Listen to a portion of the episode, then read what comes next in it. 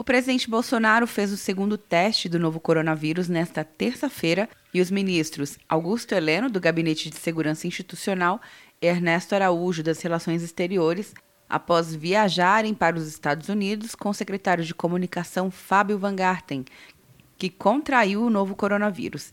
Treze pessoas que estiveram com Bolsonaro na viagem já foram diagnosticadas com o coronavírus.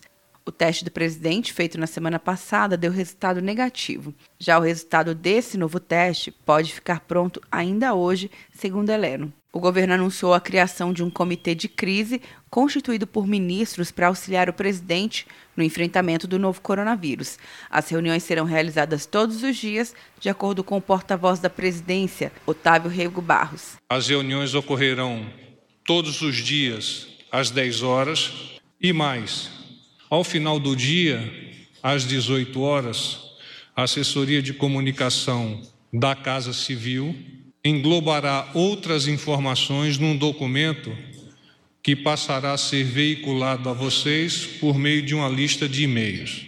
Então, de manhã vocês terão informações sobre esse grande esforço do governo no combate ao Covid-19, igualmente à tarde. O decreto foi publicado no Diário Oficial da União no final da noite de segunda-feira. Quer um ano sem mensalidade para passar direto em pedágios e estacionamentos? Peça a Veloy agora e dê tchau pras filas. Você ativa a tag, adiciona veículos, controla tudo pelo aplicativo e não paga mensalidade por um ano. É por tempo limitado. Não perca. Veloy. Piscou, passou.